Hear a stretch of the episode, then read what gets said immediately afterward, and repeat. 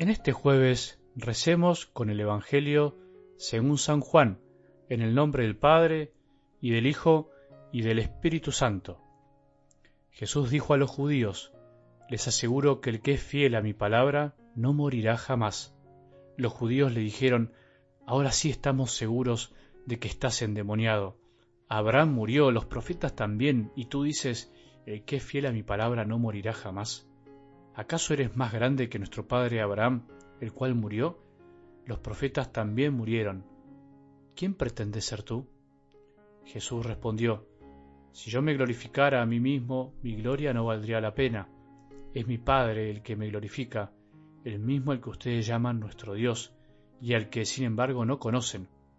Yo lo conozco y si dijera no lo conozco, sería como ustedes, un mentiroso. Pero yo lo conozco y soy fiel a su palabra. Abraham, el padre de ustedes, se estremeció de gozo esperando ver mi día, lo vio y se llenó de alegría. Los judíos le dijeron, ¿Todavía no tienes cincuenta años y has visto a Abraham? Jesús respondió, Les aseguro que desde antes que naciera Abraham yo soy. Entonces tomaron piedras para apedrearlo, pero Jesús se escondió y salió del templo. Palabra del Señor.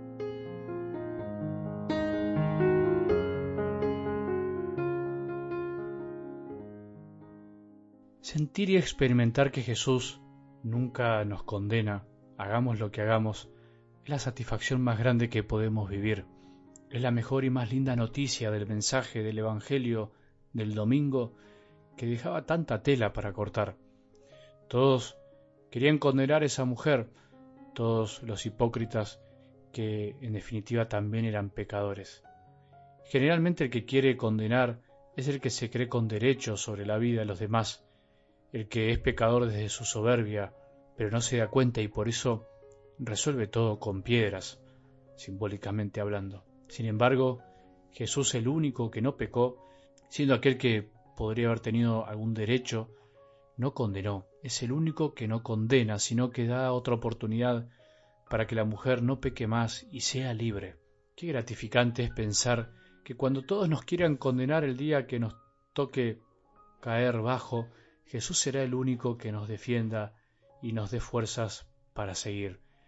Dios quiera que vos y yo no caigamos tan bajo, que no nos equivoquemos tanto, pero si nos pasa, nunca debemos olvidar que Jesús no nos apedreará, todo lo contrario ayudará a que esas piedras que los demás tienen listas para tirarnos ante el primer error caigan en el piso y no en nuestros corazones. Si no somos tan pecadores como esa mujer, Jamás pensemos que somos superiores de otro nivel, porque todos podemos caer y morder el polvo. Si no somos tan pecadores, también debemos saber que Jesús hará todo lo posible para que antes de tirarle una piedra a alguien, antes de acusar a otros, debemos pensar si estamos libres de pecado. Ya una semana de empezar lo que en la iglesia llamamos el triduo pascual, o sea, la pasión, muerte y resurrección de nuestro Señor Jesucristo, es bueno ir metiéndose de a poco en este drama que cambió la historia de la humanidad entera, de los que creen y de los que no creen, nos guste más o menos, estemos un poco cerca o no tanto, un drama que aunque nosotros sepamos su final, aunque sepamos que finalmente resucitó para estar siempre con nosotros, necesitamos de alguna manera revivirlo, experimentarlo para solidarizarnos con Jesús, para hacernos uno con Él, de alguna manera, o lo que es más lindo, que Él se haga uno con nosotros, como ya lo hizo.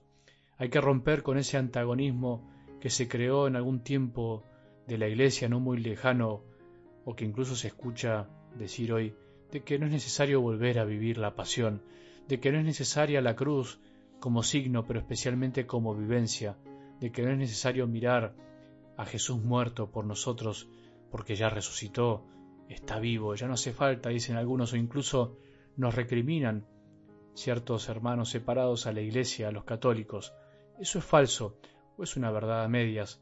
No se puede ser cristiano negando la cruz que nos dio vida y mucho menos negando que el mismo Dios quiso pasar por la cruz, vivirla, cargarla y además lo hizo por amor, con amor y para dar amor. Por eso otra Semana Santa, por eso otro año más, para volver a experimentar que hay cosas en la vida que aunque nos empeñemos en separarlas, son inseparables, que aunque con extremada dureza nos obstinamos en negar, son innegables. No hay resurrección sin muerte, y la muerte no tiene sentido sin la resurrección.